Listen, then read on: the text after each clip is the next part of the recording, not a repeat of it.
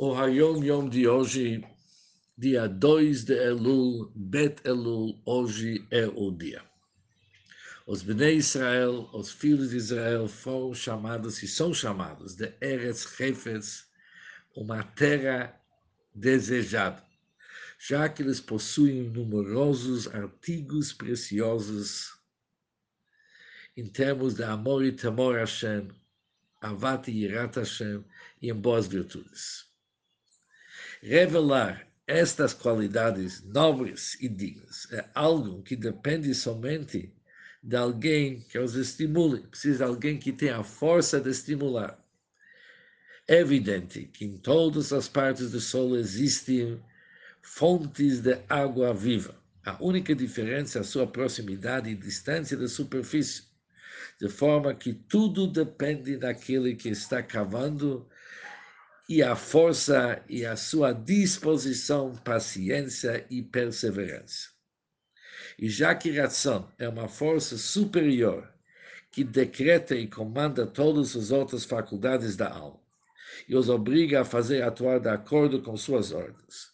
Consequentemente, a avodá principal consiste em despertar a sua vontade de tanto ele fazer e realmente conseguir que os outros também se dedicam para essa obra com toda a perseverança que ele mencionou e com toda a força. É uma Yom Yom super interessante e para entender o Yom Yom devemos entender, entender para quem que isso foi escrito, ou seja, não exatamente para a pessoa na qual situação que isso foi escrito. Isso foi escrito para alguém que morava na Terra Santa e na cidade que ele morava ainda não tinha uma mikve. E o Friedrich Rebbe, nessa carta, ele realmente desperta a pessoa para tomar atitude. Ele diz o seguinte, fortalecer o judaísmo, difundir Torah e Ratshobayim, exige alto sacrifício. E quando alguém se dedica para esse trabalho com alto sacrifício, ele realmente ele consegue despertar os corações dos outros Bnei Israel e lhes aproximar para a Torá e para o cumprimento das mitzvot. Já vimos com várias provas que não tem nada que impede, diante de uma, um trabalho dedicado, como aproximar os Bnei Israel para Hashem.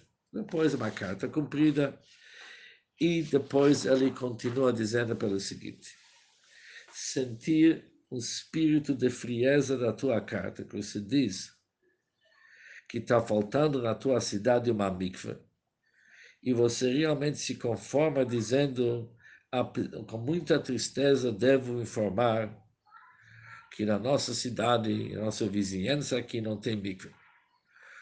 Pensando que com isso que você já escreveu, você fez tudo que pode ser feito nesse assunto. Não, diz o Rebbe. Estou sentindo muito frieza. Como que isso pode ser que um jovem, um dos Talmidim, os alunos dos Tmimim, que estudam Tomech Tmimim, que vem de um país que educou pessoas muito fortes no cumprimento da Torá e difundir Yahadut, Yiddishkeit, Torá e Shamayim, isso foi com Messirut Nef entregando as vidas na prática. Você se estabelece num lugar que não tem mikve, e a, a partir de cinco ou seis semanas, você me escreve disso e você mesmo fica sentado sem tomar atitude. Você deveria, já nos primeiros dias que você chegou nessa cidade, procurar todas as maneiras, como despertar as pessoas a importância de ter uma mikve, falar em público sobre a grande proibição e as consequências ruins que podem ser quando não tem uma mikve e o grande chutzpah de transgredir e desrespeitar a mitzvot na Israel, que isso é igual a alguém que está rindo, está gozando do rei, zombando do rei. Quando ele está na sua casa, você tem que falar com clareza, com o coração quebrado. E deveria também pedir para a Banuta Rashid, pedir ajuda para fazer, para realmente construir uma mikve. Por isso, esse Ayom Yom nos diz a importância, a necessidade de cada um de nós tomar as atitudes e não apenas dar um relato e explicar como as coisas são ruins. Um bom dia para todos.